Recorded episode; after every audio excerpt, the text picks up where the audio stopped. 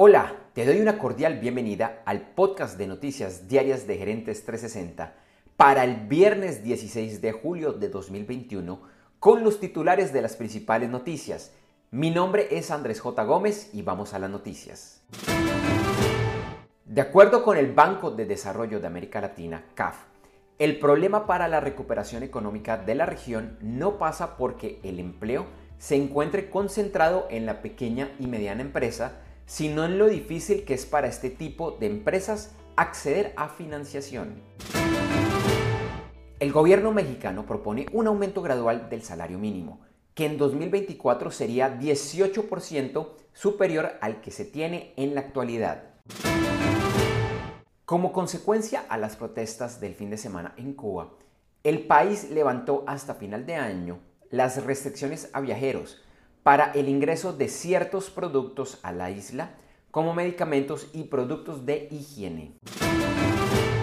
Alemania, Bélgica, Suiza, Países Bajos y Luxemburgo están experimentando fuertes tormentas que han traído inundaciones a múltiples poblaciones. En Alemania se reporta la muerte de al menos 80 personas y las autoridades están buscando a 1.300 personas de quienes se desconoce su paradero. Bélgica reporta al menos 11 fallecidos.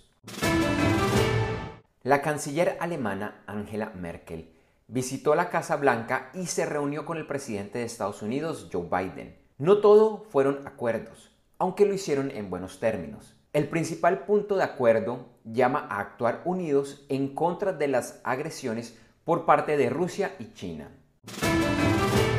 Versiones de prensa informan que por el momento Estados Unidos no piensa retomar de forma regular las conversaciones económicas con China. La Organización Mundial de la Salud solicitó a China que sea transparente y abierta frente al origen del COVID-19. Estados Unidos, que investiga el origen del virus, no ha podido avanzar mucho por los pocos datos que China ha entregado sobre los primeros días del virus. Estados Unidos mantiene la prohibición a viajes con Europa, algo que está generando malestar en el viejo continente. Johnson Johnson retira del mercado de forma voluntaria protectores solares de las marcas Neutrogena y Aveno que podrían contener pequeñas cantidades del cancerígeno benceno. La Unión Europea autorizó que Facebook pueda procesar datos de los usuarios de WhatsApp. Satya Nadella, director ejecutivo de Microsoft, dijo en una entrevista que la empresa está del lado correcto de las batallas antimonopolio, a diferencia de otros de los gigantes de la tecnología. El 2 de agosto, Microsoft lanzará Windows 365, un servicio de Windows en la nube que podrá ser accedido desde cualquier navegador moderno o la aplicación de escritorio remoto. Inadvertidamente, la empresa informó que el precio de uno de sus planes más básicos es de 31 dólares por mes. Inicialmente este servicio solo estará disponible para usuarios corporativos. La Administración Federal de Aviación, la FAA, ordenó la revisión de 9.300 aviones Boeing 737 a nivel mundial para verificar si un switch que alerta sobre una altura superior a los 10.000 pies funciona de forma correcta.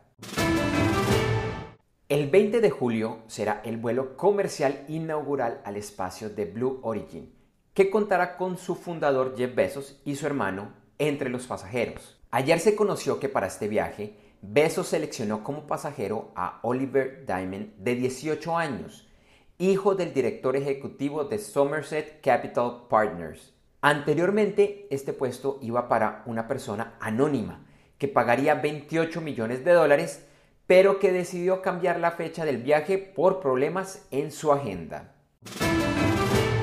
El jueves los mercados accionarios no tuvieron un gran día y los resultados fueron mixtos. En Asia, la mayoría de los índices cerraron con ganancias. En Europa la tendencia fue a la baja, lo mismo que en América. Precisamente en América, las bolsas de México, así como algunos índices secundarios de Canadá y el Dow Jones en Estados Unidos fueron la excepción y cerraron al alza.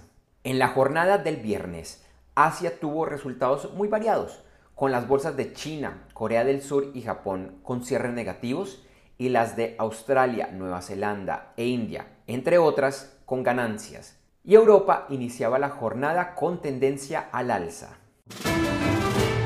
Ayer el petróleo bajó por segundo día consecutivo, quedando en el índice WTI a 71.53 dólares por barril y en el Brent a 73.29 dólares por barril. El mercado sigue a la expectativa de la producción de petróleo de agosto, pues aunque ha trascendido que la pelea de la OPEP más entre Arabia Saudí y los Emiratos Árabes Unidos ha sido solucionada, el acuerdo primero tiene que ser ratificado por los países miembros. La onza de oro subió y se cotizó a 1.830 con 30 dólares. Finalizamos con las principales noticias de los deportes. Ayer en la Copa de Oro de la CONCACAF, Canadá venció 4 a 1 a Haití y Estados Unidos goleó 6 a 1 a Martinica. Hoy juegan Guadalupe versus Jamaica y Surinam frente a Costa Rica. En la decimoctava etapa del Tour de Francia, el ganador fue nuevamente el líder del certamen, Tadej Pogacar del equipo UEA Team Emirates. El mejor latinoamericano en el tercer lugar es el ecuatoriano Richard Carapaz del equipo Ineos Grenadiers a 5 minutos y 51 segundos y el colombiano Rigoberto Urán del equipo EF Education Nipo descendió al décimo lugar. Hoy la decimonovena etapa es una llanura de 207 kilómetros entre Morens y Le Borne.